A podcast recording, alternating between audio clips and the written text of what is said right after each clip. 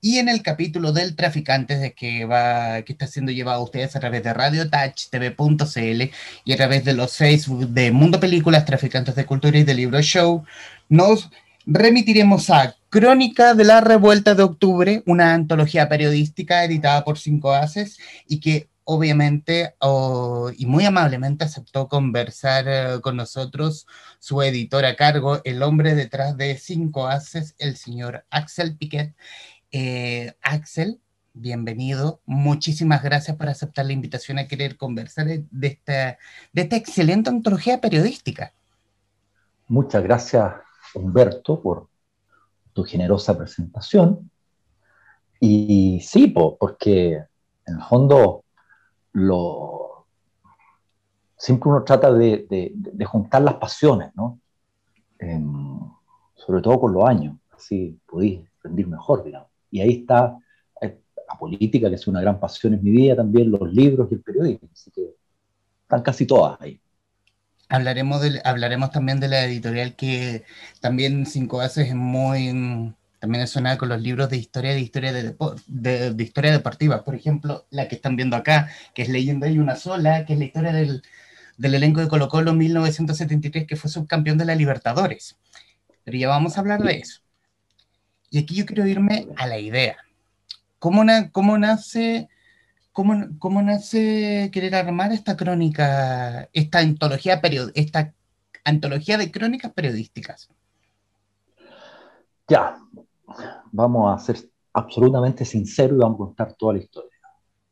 la, el primer paso es, obviamente, yo iba a, la, a, estas concentraciones en, la, Plaza Italia o, más cerca aquí en la Plaza Ñuñoa con con, varios de mis hijos, en realidad no escribíamos juntos, sino que estábamos allá y después por WhatsApp nos conectábamos y nos encontrábamos.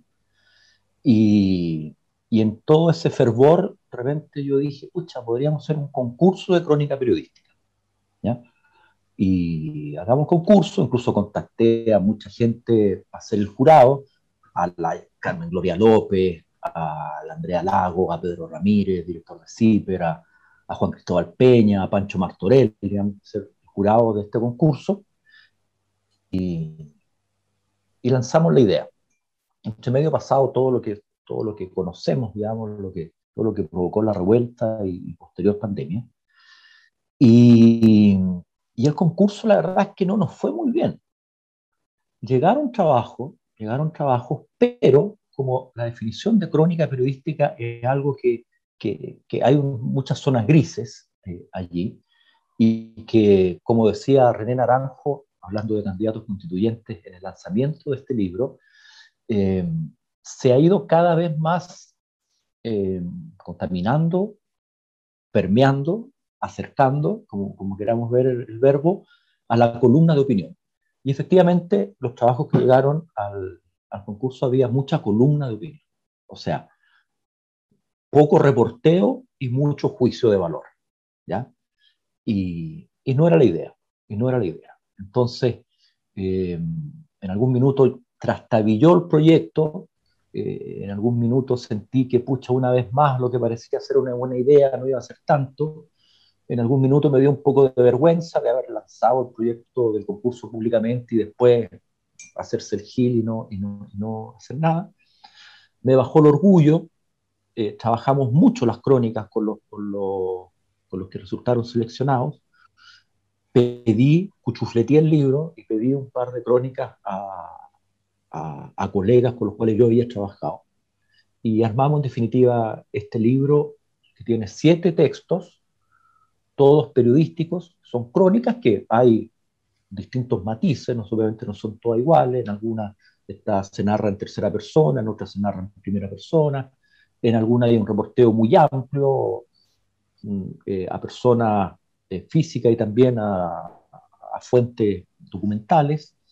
Hay otras, como decía, son relatos casi en primera persona, o sea, casi solo del, del, hablante, pero que todo así encontramos que se marcaban en el marco de lo que podíamos coincidir en, este, en, una definición de crónica periodística. A mí me tocó hacer muchos muchos semestres ese mismo ramo en distintas escuelas de periodismo, así que quede conforme con el, con el material reunido.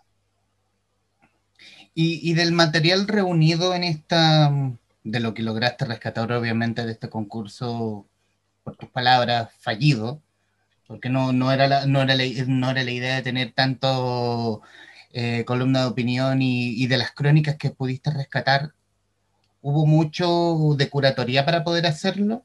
¿O era en el fondo, entre tan, era, eran estas pequeñas crónicas un pequeño oasis frente a, la columna, a las columnas que te llegaron? Alternativa B, lamentablemente. O sea, no sé si lamentablemente, lo que pasa, yo te hablo de, lo que fue lo que yo cándidamente, sin tener ningún estudio de mercado ni nada que me hiciera eh, sustentar mi arbitraria deseo, yo pensé, pucha, van a llegar unas 50 crónicas, ¿no? Y entonces somos cinco jurados, leemos cada uno 10 y, y, cada uno selecciona las dos mejores y damos una segunda leída y ahí tenemos un libro con 10 textos. Eso es lo que yo había pensado que podía hacer. Eh, también porque mucha gente cuando tú lanzas en concurso te dicen, te, te whatsappean, dicen, oye, qué buena idea, te voy a mandar una crónica, yo tengo una crónica guardada, me falta reportearla un poco, pero muchos de esos quedaron, por las circunstancias que se vivieron eh, durante todo el año pasado, quedaron en buenas ideas, nomás y no se concretaron.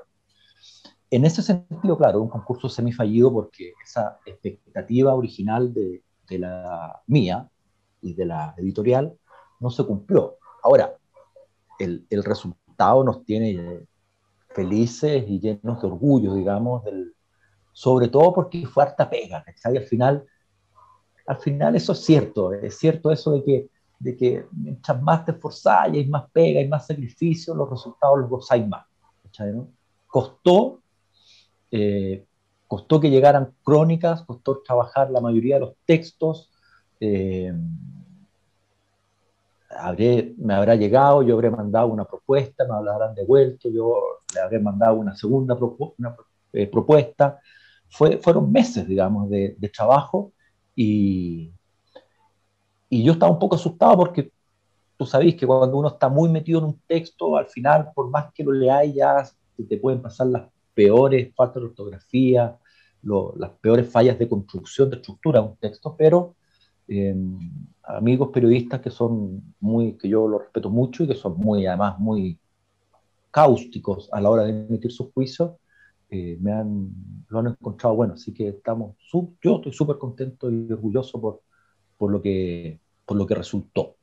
Como te decía, en algún minuto atrás tabillones, en algún minuto con, con pozos profundos de desesperanza, pero afortunadamente lo conseguimos el, libro en cuestión contiene siete crónicas escritas en orden según la solapa.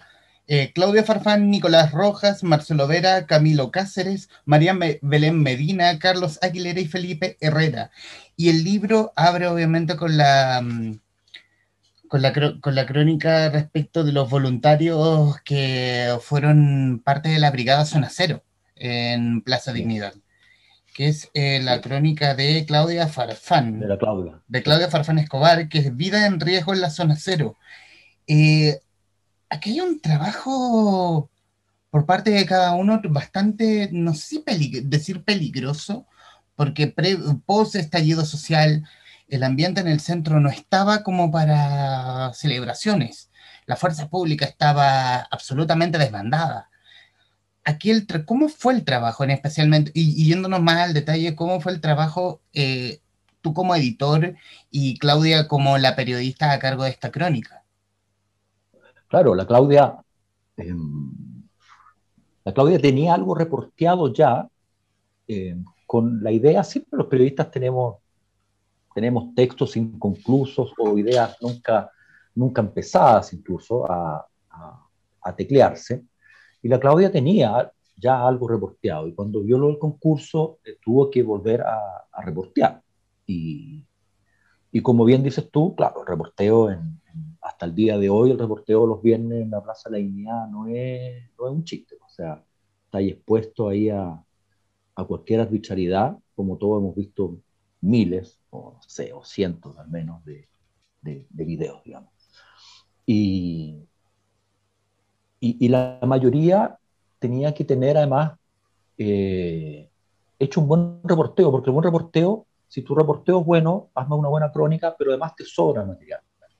Y, y muchas veces uno, en este caso, uno editando post los, los principales meses de, de, masividad de las manifestaciones, etc., no tenía mucho espacio para decirle, bueno, anda de nuevo para allá a ver qué está pasando, ya porque ya era distinto la, la situación.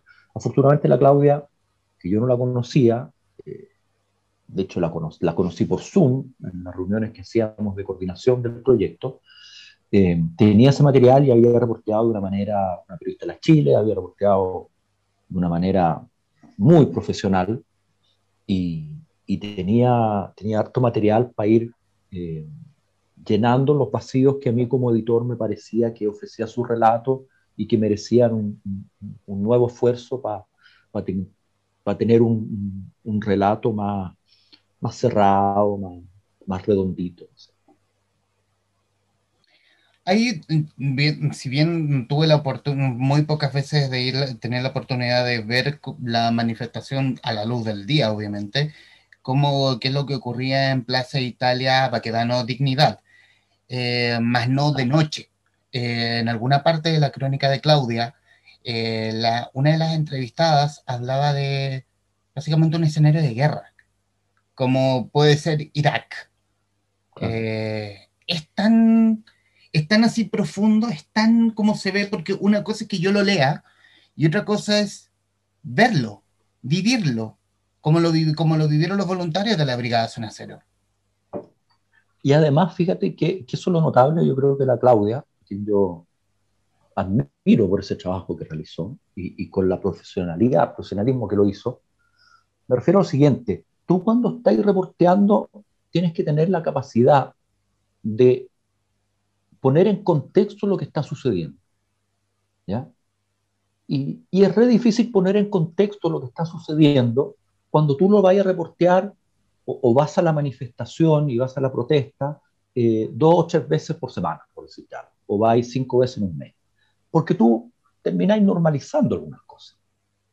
¿Cachai, no? O sea, mira, a mí me pasaba con mi hijo, ¿ya? Eh, yo, yo tengo 53 años, yo viví la dictadura, eh, entonces cuando mis hijos llegaban eh, horrorizados, con justa razón, de que los carabineros estaban disparando balines a la gente, yo los miraba con cara y decía, bueno, pero si no han disparado balines toda la vida, digamos, o sea, me lo vienen a decir a mí, digamos. Yo, yo torpemente normalizaba un hecho que es inaceptable en democracia. ¿Ya? Entonces, claro, eh, las comparaciones y las imágenes que entrega la Claudia y, y, y sus fuentes, y sus fuentes eh, tienen que ver con ese contexto que te decía. O sea, cuando lo comparan con, no sé, con Irak o con, con el Líbano, en fin, con, con, zonas de conflicto, tú decís, es claro, claro, o sea, efectivamente es una ciudad eh, donde la fuerza pública está desatada, ocupando tu, tu, definición, y donde no hay nadie a quien recurrir, ¿ah? si es que te, te, te, arrancan un ojo de un balín, uno no tiene, no hay, bueno, es cierto que están los, los, observadores del, del Instituto Nacional de Derechos Humanos, pero, pero es el Estado el que está haciendo eso, es la ley, es, la, eh, es, es complicado. Y, y esas imágenes que a uno le pueden dar, eh, que uno puede de algún, de algún, modo tender a normalizarlas, porque ya las ha vivido, eh, no está bien, no está bien. Y en ese sentido el periodismo tiene un rol súper importante, de justamente que lo cumple yo creo este libro, de de, de, decir, ojo, mira, esto está pasando y esto, esto de verdad está pasando y esto de verdad está mal y no puede suceder. ¿ya? Un periodismo, permíteme un, una sola idea más, eh, un periodismo más hecho eh, con un punto de vista, nosotros somos una editorial de izquierda, obviamente dificulto que alguien con ideas de derecha haya participado en este concurso, ¿ya? pero no hecho desde el periodismo trinchera, ¿ya? O sea, eh, por, por, eso decía al principio, aquí no hay columnas de opinión que se llaman eh, eh, Paco Culeado eh, les vamos a devolver todas las balas, tales por cuales. No, eso no, está, digamos. Estamos jugando dentro de los márgenes de un, ejercicio profesional, ¿ya? Eh, respecto del ejercicio del periodismo, tomando, tomando lo que dices, Axel, eh, ¿cómo crees que estuvo el periodismo?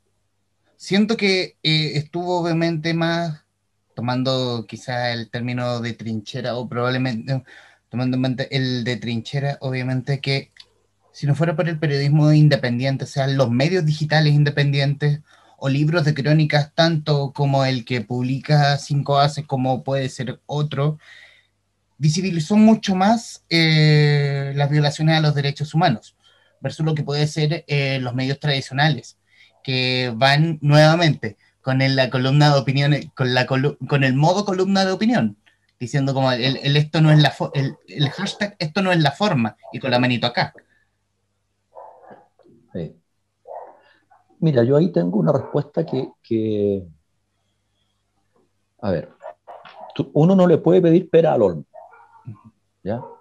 Voy a dar una respuesta primero muy, muy brutal también. O sea, los medios de comunicación tienen derecho a tener su propia línea editorial. Compartámosla o no compartámosla estamos, ¿no? Nosotros, eh, si, si hay una familia que es dueña de varios diarios, la familia Edwards, por ejemplo, y son de extrema derecha, ellos tienen derecho a tener su diario y, y, sea de extrema derecha.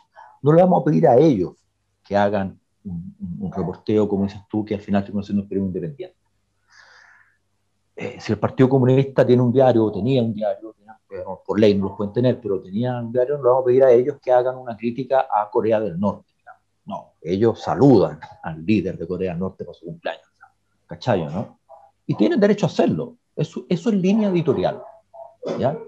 El problema es que en la sociedad en su globalidad no se han generado espacios, eh, instancias para que otras vertientes tengan también eh, sus propios medios de comunicación.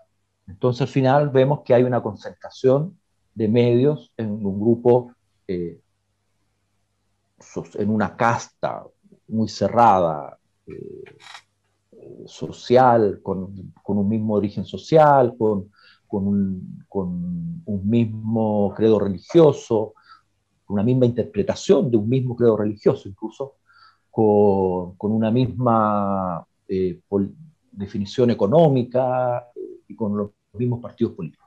Ese grupo chico al final maneja todos los medios de comunicación, pero en rigor no es culpa de ellos.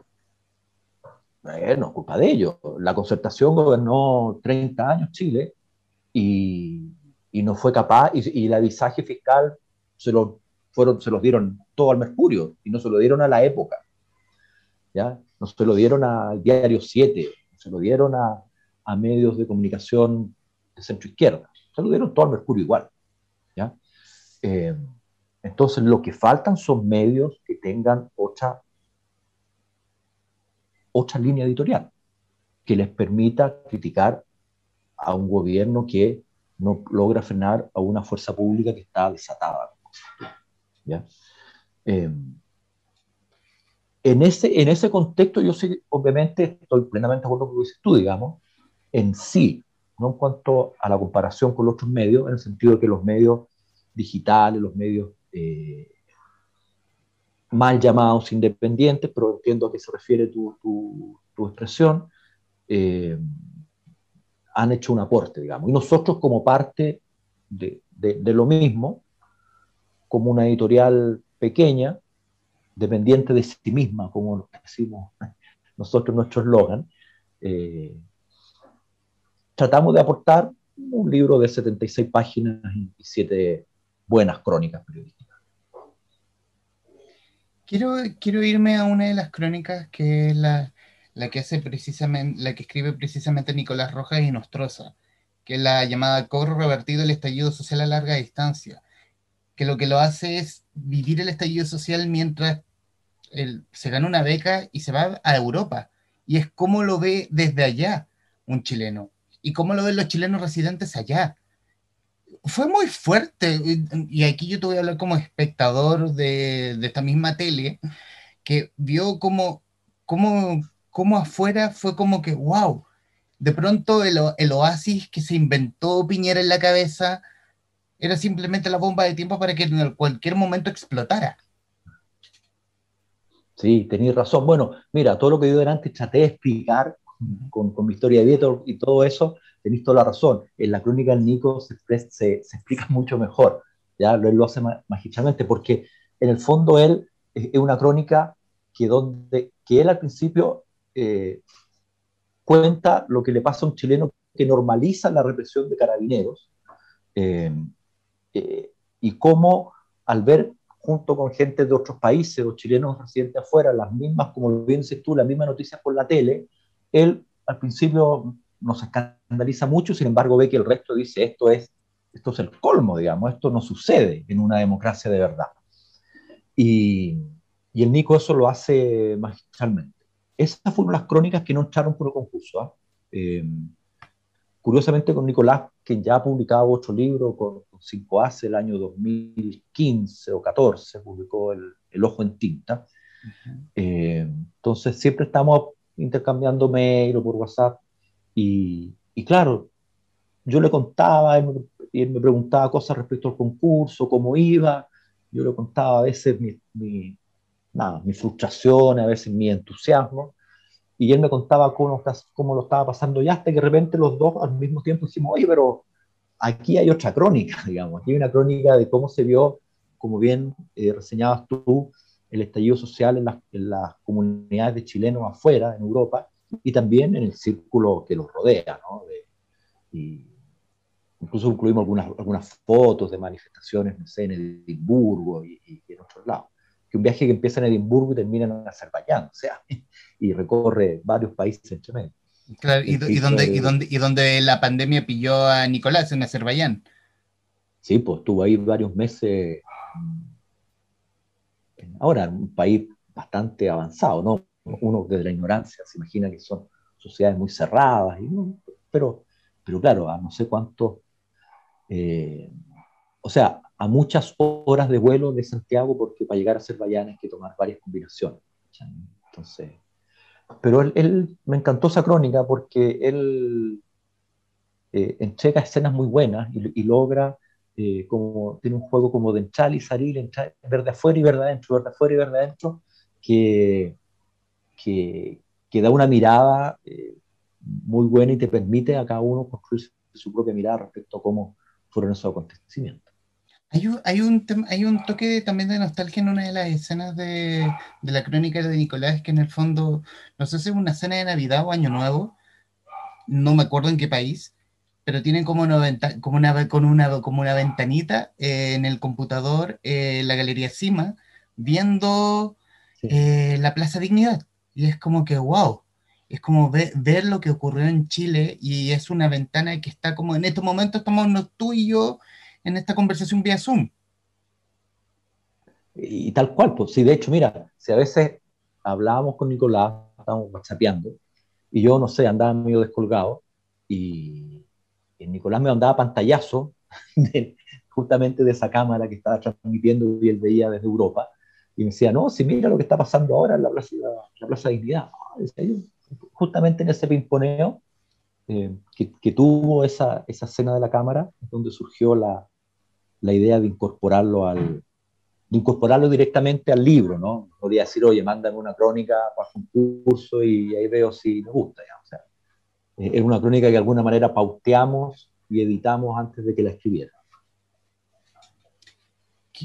Quiero, quiero irme a otra de las crónicas que esta la encontré muy entretenida porque la historia es muy entretenida, que es la de María Belén Medina, que es un exferentista en la Plaza Dignidad a grandes rasgos, y para que no, obviamente, para no dar yo más detalles, eh, un exfrentista eh, que de pronto con su productora, una productora que organizaba con tema de eventos, prestaba ah, el audio, claro. de pronto se ve envuelto en el nacimiento de Radio Plaza de la Dignidad, que es tremendamente, se lee tremendamente emotiva y sobre todo se ve tremendamente heroica, porque en el fondo la vida es cíclica y la, y la historia de él también.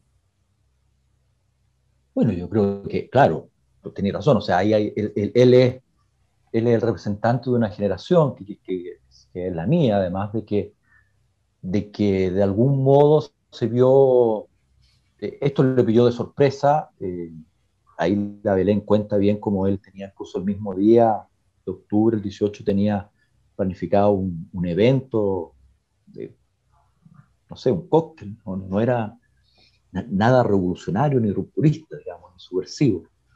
Y, y cómo los días siguientes se van adecuando y le empiezan a que le terminan haciendo esta radio que ha sido tan emblemática. Y, y es buena la crónica porque es lo que permite, eh, si tú me permitís la reflexión, unir a distintas generaciones eh, en relación a, a, lo, a, la revuelta de octubre y a los meses eh, sucesivos. Perdón, es Marcelo Oces el protagonista. Sí, sí, sí, sí. Que, tuvo un destacado, no, era un militante cualquiera, digamos, era un, destacado militante del frente. Eh, lo, que decía, eh, la crónica de la Belén, que fue alumna mía, fue mi ayudante incluso, y, y, postuló, obviamente, postuló con un seudónimo, de repente me dijo, profe, eh, estoy, estoy participando de su concurso, digamos, y yo la verdad es que de tanto conocerla me encontraba era un poco su estilo, digamos, pero, y de, de, unir a dos generaciones esta crónica, ¿no? En, en, en torno a los sucesos. Yo creo que eso eh, ella lo logra muy bien y, y por eso es que también decidimos como editorial incorporar este libro en la colección Resistencia, ¿ya? que partió originalmente para destacar desde la cotidianidad, la cotidianidad lo que nos motiva, es, tú vas a encontrar en todos nuestros libros, digamos, siempre son eh, mirados desde la cotidianidad, tienen, tienen ese, ese, concepto, ya sean de fútbol, como decías tú, o de entrevistas periodísticas, o de crónicas sobre revueltas populares.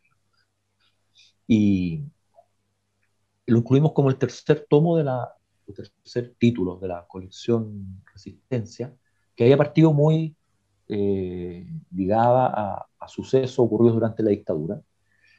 Y porque encontramos que era coherente, digamos, empezar a unir eh, generaciones eh, a través de lo, eh, no a través, sino que con su participación en los distintos hechos sociales. O sea, eh, OCES, armando la, la radio La Dignidad, eh, había algunos también médicos de más de 45 años participando en las brigadas, zona cero. Eh, había, o sea, una generación que la mía que también participó en esto, que obviamente ya no tiene el vigor, las ganas, el entusiasmo, la destreza atlética para enfrentarse quizás a, a los grupos antimotines de la policía, pero pero que sí eh, estuvo ahí. Entonces, a partir de esta crónica y de cómo la Belén logró eh, encontrar un texto que, que une a, las generaciones, surgió esta eh, reflexión y decidimos incorporar eh, eh, este título hasta a nuestra colección Resistencia, que editorialmente es una decisión bastante puede parecer media pajera pero tiene un, todo un rollo detrás que nos encantó, digamos, y que, y que implicó de alguna manera repensarla para el futuro también, ¿ya? no dejarla sucinta a lo que pasó entre el 73 y el 87, 88, 89 quizá, que fue el, el cambio de gobierno. Quiero, quiero, no, quizás no vamos a alcanzar a tocar todas las crónicas, pero obviamente eh, vale, tocaron vale, muchas de algunas, eh, algunas de las que obviamente me llamaron poderosamente la atención y es, y quiero irme con la de Felipe Herrera. Eh, otoño en Minneapolis, primavera en Chile. Decir también que Felipe Herrera también es parte del, del pool de escritores de 5 Aces, tiene un excelente, eh, eh, eh, tiene un excelente libro de crónicas sobre árbitros de fútbol, graciosísima, pero tremendamente, eh, como, como, como, lo toma, como el término, tomando un término que dijiste, que es cotidiana. Y aquí... La cotidianidad. Cotidianidad, gracias. y, que tiene, y, y, que obviamente lo recomiendo mucho. Y aquí voy a irme de nuevo. Otoño en Minneapolis, primavera en Chile. Es, la, es, tomar, es tomar, obviamente, también lo que tiene la crónica de Nicolás Rojas, pero esta vez él trabajando en una pizzería, no queriendo saber nada de Chile, pero de pronto le llega el estallido social y de pronto, oh, sorpresa, Chile, Chile me persigue. Sí, no, y es notable, eh, yo, eh, otro, bueno, yo lo quiero un montón, Felipe también fue alumno mío, pero todo esto empezaron por su cuenta, ¿ah? y efectivamente cuando él era alumno mío, me empezó a mostrar estas crónicas de árbitros de fútbol, ¿ya? Eh, como trabajo, y, y ya como a la segunda o tercera crónica le dije, oye, armemos un libro, y, y, lo trabajamos durante un tiempo y efectivamente salió un libro muy divertido que más él le lo tituló Juez y Parte, que me pareció un gran, un gran nombre, digamos, para, el libro.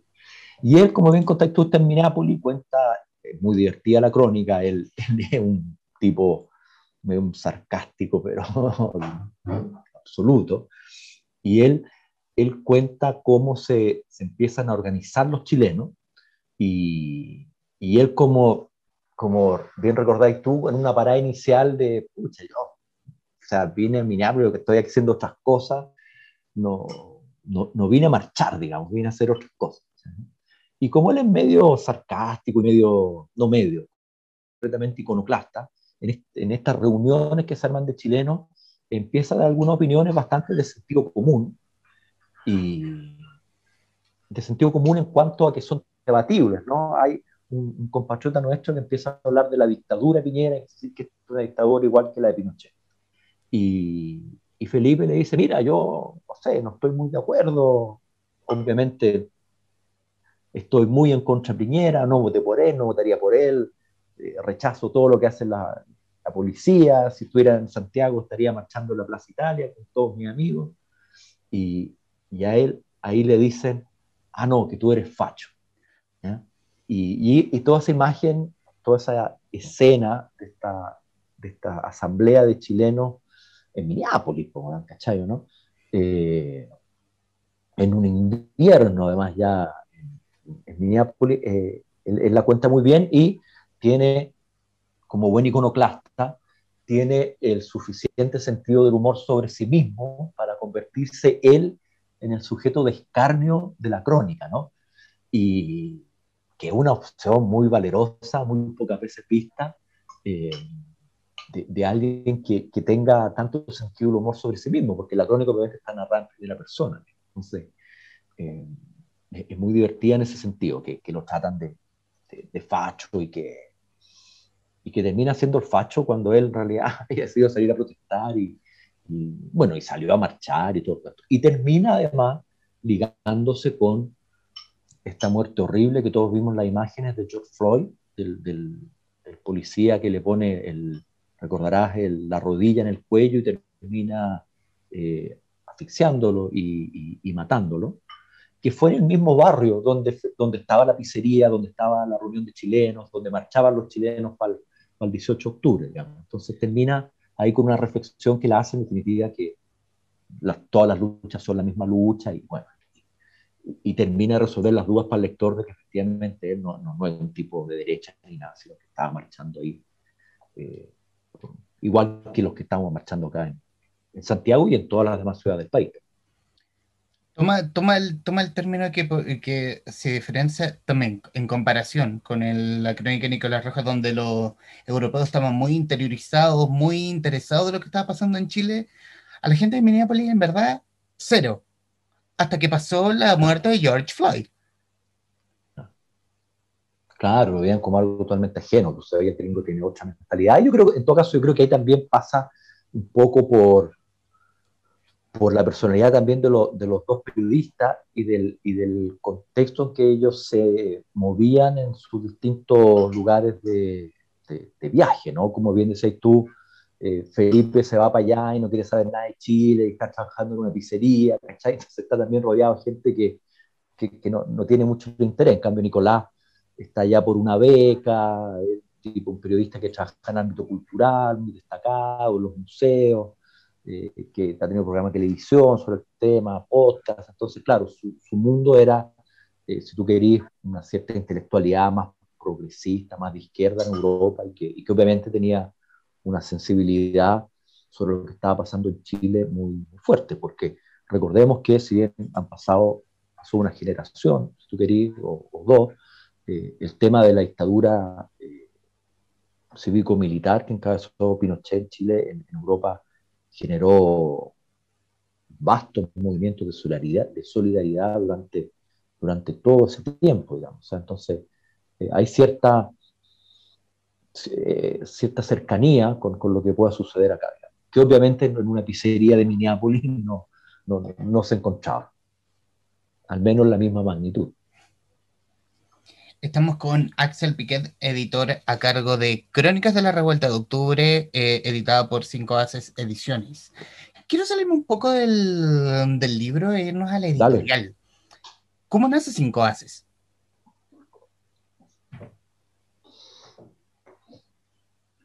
Mira, yo hasta una semana antes de dar la prueba académica quería estudiar ingeniería y después opté por estudiar periodismo. En periodismo eh, teníamos varias definiciones que tomar. Una era si lo íbamos por prensa escrita o por audiovisual y yo obviamente tomé audiovisual. Eh, y fotografía dentro de lo audiovisual, cuando los cristianos audiovisuales todos tomaban televisión. Eh, no sé, mira, es raro porque yo en algún minuto se me ocurrió eh, meterme en este tema. Eh, hice el, yo soy alumno o titulado, digamos, del, de la primera generación del magíster en edición de la Diego Portales, eh, que lo hacía junto con la Universidad Pompeu Fabra de Barcelona. yo llegué ahí para la radio estaba yendo fuera a Santiago, venía a Santiago a ver a, mi hijo menor, entonces, para aprovechar que estaba acá, dije, ¿por qué no hacer un magíster? Estaba como un año sabático, y hice un magíster y quería hacer el magíster en edición periodística. Y Alejandro Zambra, destacado, Alejandro, el gran Alejandro Zambra, me dice, bueno, imposible que hagáis magíster en edición periodística, se van a ir los profes, has trabajado toda tu vida editando diarios y revistas, o sea, no, no lo podía hacer y me obligó a hacerlo en, en, la, la mención literaria del, del magíster, no la mención periodística. Y yo no estaba muy convencido, pero bueno, siempre he sido bastante dócil cuando me parece que los consejos son bien intencionados y de personas que, que respeto. Y por lo tanto le compré y ahí hice este magíster donde aprendí muchísimo, donde aprendí más, donde yo creo que es la mejor combinación porque primero me sorprendía de, de, los contenidos y después terminaba aprendiendo. Digamos. Entonces fue una, una gratísima experiencia ese magíster, aprendí por montones y ahí obviamente, claro, se ve mucho el tema editorial, ¿ya? Y, y me fue bastante bien el magíster, fue muy mateo, ¿cachai? Mi, mi tesis fue, se publicó rápido como libro, eh, y, creo también que fue uno de los primeros quizás que armó su, su propia editorial. Hasta ahí suena todo súper coherente. Lo divertido es que entre medio, cuando fuimos a armar el libro de Ojo en Tinta, que yo te mencioné el año 2015, con Nicolás Roja, con Pablo Espinosa eh, y con el Pato, eh, hay una entrevista mía que ellos me hicieron en, el, en ese podcast que me tienen que haber hecho, me la hicieron, yo me acuerdo perfecto que yo era editor en la tercera, justamente hablando de, editar, diario editor nacional de la tercera, y me la tienen que haber hecho a lo más el año 2012. Y revisando esa entrevista, hay una respuesta mía sobre qué me gustaría tener en el futuro y les digo, me gustaría tener una editorial. Yo no, no sé si les mentí en ese minuto o, o se me olvidó. Pero cuando decidí fundar la editorial fue porque ya me quería salir de los medios y, ya había hecho el magíster, conocía gente en el medio y tenía claro que iba a ser una editorial de periodismo. Y, y por lo ya tenía algunos libros publicados que podía eh, republicar con, con, mis nuevos sellos. Y, así fue surgiendo editorial por 2014 tenemos ya seis años. Eh, algunos años han sido más activos que otros. este libro de, la crónica de la revuelta es nuestro, nuestro libro número 16. ¿ya? así que así surgió la editorial, pues fue sin querer queriendo, como diría el sábado del 8, y, y ha sido una experiencia maravillosa, maravillosa, dura, por supuesto, pero maravillosa. Bueno, yo puedo, yo puedo decir de que por lo menos cinco hace, yo la conocí precisamente por esta, por este por ese mamotreto. Por este mamotreto, que es la crónica de la historia de Colo Colo 1973, que quizá en algún momento nos vamos a mensajear y vamos a hablar exclusivamente de eso, pero va a ser un, un próximo programa. Y, y obviamente, eh, como te decía, aquí encontré la foto. No, no, me acorda, no me acuerdo dónde tengo el libro, que es precisamente, no sé si se alcanza a ver en pantalla. Ah, sí. no, pero es, sí, esa es la, no alcanzo a ver si la segunda o la tercera edición. Mm, pero esa ya es nuestra, esa es de cinco as Claro, porque es el partido de los valientes, que es la crónica de que jugó mm, del partido de Chile contra la Unión Soviética el 23 de septiembre de 1973, ya con el golpe, pero calentito. Sí, de hecho ellos viajaban a Moscú el mismo 11 de septiembre. Y obviamente el avión no pudo partir. Ese es un libro, al igual que en Leyenda, son libros que no son de fútbol, digamos, son, como una palabra que usamos delante, son pretextos. ¿no? El, fútbol siempre es un buen pretexto para hablar de otras cosas. Como para hablar de una buena historia. Sí, sí. Y, y, claro, y eso eh, en ese libro, en el Partido de los Valientes, lo, lo transparentan y lo destacan los, los distintos eh, colegas que han hecho los prólogos. Me acuerdo que en la primera lo hizo Nivaldo Mochati, que decía, este no es un libro de fútbol. Y en la segunda eh, o tercera, Cristian Arco decía lo mismo. O sea, ojo, este está encasillado dentro de la literatura deportiva porque, claro, porque el, el relato fluye alrededor de un, de un, partido de fútbol, pero eh, no sé, no está el minuto en que alguien se gana una tarjeta amarilla. De hecho, hay mucha gente, eh, hay, hay, un, hay mucha gente eh, muy amante de la estadística en el fútbol que cuando se hacían ferias del libro, no sé, en la estación Mapocho o en la Furia del Libro eh, en el GAM, o en la Primavera el libro ahí en Parque Bustamante, me retaban y, nunca llegaron a, exigir que les devolviéramos el dinero, pero, pero decían, este no es un libro de fútbol, esto no, no, o está malo. Usted dice que el gol fue en el minuto 71 y fíjese bien, fue en el minuto 72. Esto es gol. No, pero, pero, pero mira, hay, que, hay que respetar. Cada, gente tiene sus pasiones. Porque además a mí me ha pasado mucho, disculpa que me que abra una ventana personal en este diálogo, eh, yo he sufrido mucho eso durante toda mi vida porque soy un tipo que disperso, pues bueno disperso. Soy. Eh, cuando nos poníamos de acuerdo para esta grabación, eh, yo te dije, yo puedo a las ocho y media, ¿sabes? Porque antes de eso estaba entrenando básquet, soy entrenador de básquet. Y antes de eso estaba cumpliendo mis labores en la municipalidad de Macul, digamos. Y no sé, hoy día a la mañana tuve reunión con el alcalde, por, pega. Entonces yo respeto mucho las pasiones de los demás, ¿ya? Claro, hay algunas que uno no las comparte y, no las podí, y con algunas eres más, más benévolo que con otras, pero, pero, pero está bien, ¿ya? Eh, pero claro, hay un mundillo ahí de, de escritores y de lectores de fútbol muy, muy ligado a las estadísticas que, que sienten, que sienten un, ¿cómo decírtelo? Se defraudan mucho con, con, estos libros que, que, al parecer son de fútbol, que sin duda tienen mucho de fútbol, pero que los relatos van por otro lado. Volviendo ya en los minutos, obviamente en los minutos finales de esta grabación, eh, yo hice un pequeño escrito que prontamente lo van a ver publicado a través de la cuenta de Libro Show. Eh, hablando de que probablemente uno habla de, del antiguo Chile, antes del, antes del 18 de octubre, y de este nuevo Chile, o este nuevo, o este nuevo Chile en construcción. Eh, ¿Sientes tú un poco antojadizo hablar de un nuevo Chile y un antiguo Chile? Después de, antes y después del 18 de octubre. No, ah, no, no, no, no, no, no, no, no, en ese sentido no. Estoy de acuerdo contigo en que es que si tiene que aparecer el concepto en construcción, ¿ya? porque en realidad no ha cambiado mucho, digamos, ¿ya? Pero sí se han abierto espacios súper importantes, ¿ya?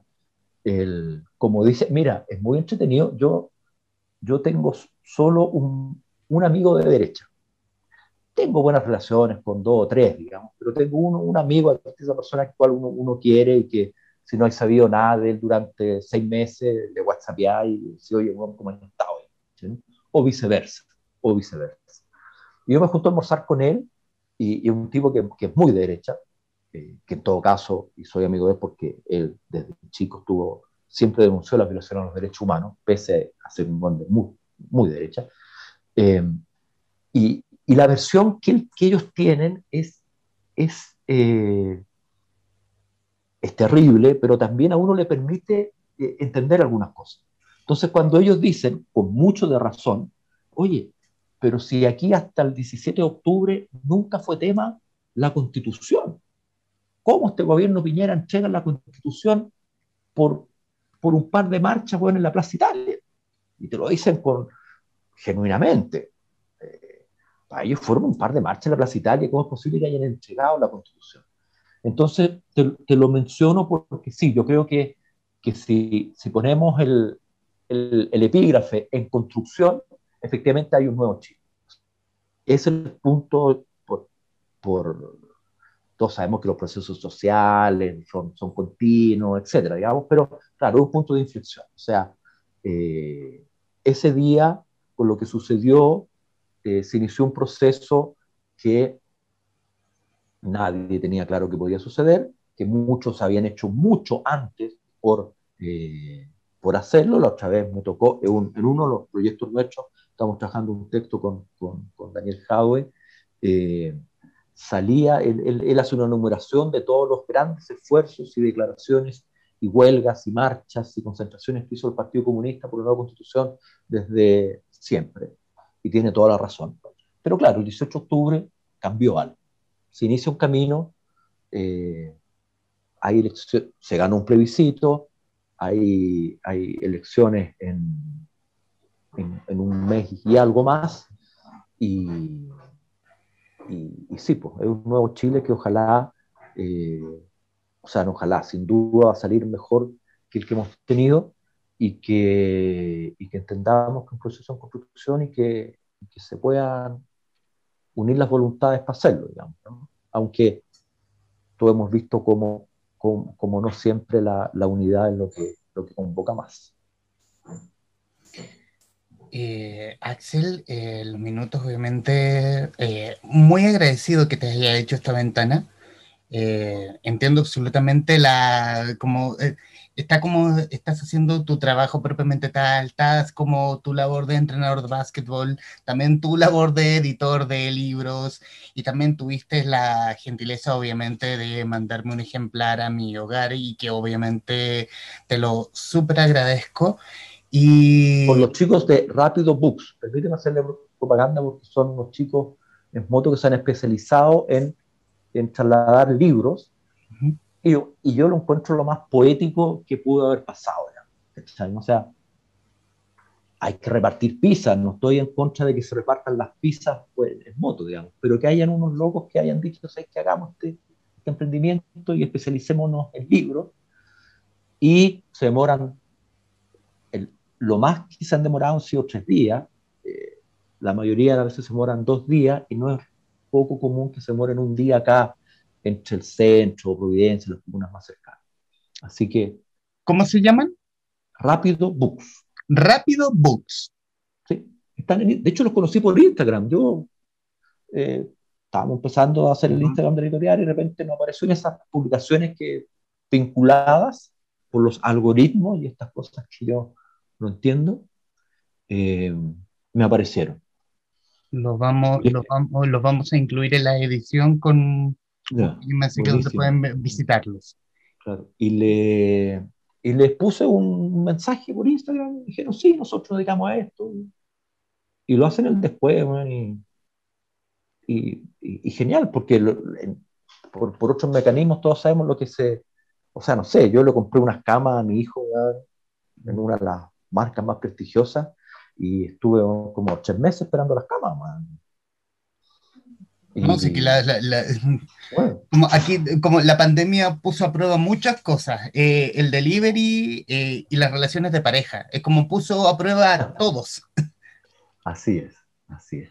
Bueno, y obviamente para ya finalizar, eh, leer una, un extracto de lo que escribí, que obviamente van a poder verlo prontamente en redes sociales, y que obviamente lo que yo creo, lo que yo creo y siento Aquí no, aquí no hay crónica, aquí, aquí absolutamente lo que, van, lo que estoy leyendo es, lo que yo creo.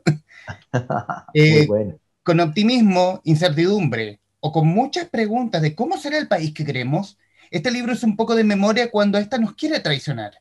Es la política cuando nos quiere dar la espalda una vez más. Es la crisis al centro de la injusticia y es el optimismo cuando la alegría está por llegar. Permítanme ser optimista. Eh, Crónica de la Revuelta de Octubre, antología periodística editada por Cinco Haces y que obviamente, ¿dónde lo pueden encontrar? Está en librería ya, nosotros distribuimos a través de la comuna, así que ya estamos en librería y en todo caso, si quieren apoyar a la, editorial dependiente de sí misma, ustedes en contacto arroba 5aces.cl lo encargan y hay un, obviamente precios mejores. www.5aces.cl también es la web de la editorial ahí, está todo el catálogo y todo, todo lo que pueden encontrar. Así que, oye, yo agradecerte por la, por la invitación, felicitarte por tu, por tu iniciativa. Em, yo soy un convencido de que, para terminar la respuesta anterior, sí viene un Chile mejor. Y el Chile mejor tiene que ver también con, tiene que ver, y discúlpeme que parezca tan estúpido, pero tiene que ver también con el loco de las motos que reparte libros, tiene que ver contigo que, que hacía estas cosas y, tiene que ver con quienes quisieron hacer las crónicas, obviamente tiene que ver con quienes salieron por los millones y millones que salimos a las calles, pero son todas expresiones de, de, de, nuevas generaciones que, que, que sin trauma, sin, sin resquemores, sin miedos, eh, se atreven a, y, a hacer cosas relacionadas con la cultura con el deporte, en los otros ámbitos que yo me muevo mucho, que, que permiten auspiciar que, que el país va a ser mejor porque la gente es mejor, eh, tiene otra mirada. Y, y, si la gente es mejor, es obvio que van a hacer cosas mejores, digamos, y vamos a construir un país mejor, ustedes, nosotros, apoyando lo que se pueda, editando quizás más que escribiendo, pero, pero es la idea. Así que de verdad, Humberto, un gran, abrazo, agradecerte a tu disposición eh, y, esperemos que nos encontremos con, con, los próximos libros, que vienen algunos de fútbol y, y vienen otros terribles también de, de, nuestra historia, pero ahí los veremos. Y bueno, y obviamente Axel como arroba de libro show CL y también como traficantes de cultura, también esta pequeña vitrina, sí que necesitan esta pequeña vitrina de difusión mínima, pequeña, pero cariñosa. Eh, siempre vamos a estar dispuestos. Buena definición. Además, qué gran nombre de traficante cultura. Me parece. Hablamos de lo iconoclasta, ¿no? En algún minuto esta conversación es, es, también muy, muy en esa onda, así que me gustó también el nombre. Axel Piquet, el hombre detrás de Cinco Haces Ediciones y editor a cargo de Crónicas de la Revuelta de Octubre, quien conversó muy amablemente con la guarida de los traficantes de cultura. Axel, muchísimas gracias. Un abrazo muchas gracias a ustedes. Nos vemos. Y a quienes nos están viendo, gracias y nos veremos en cualquier momento.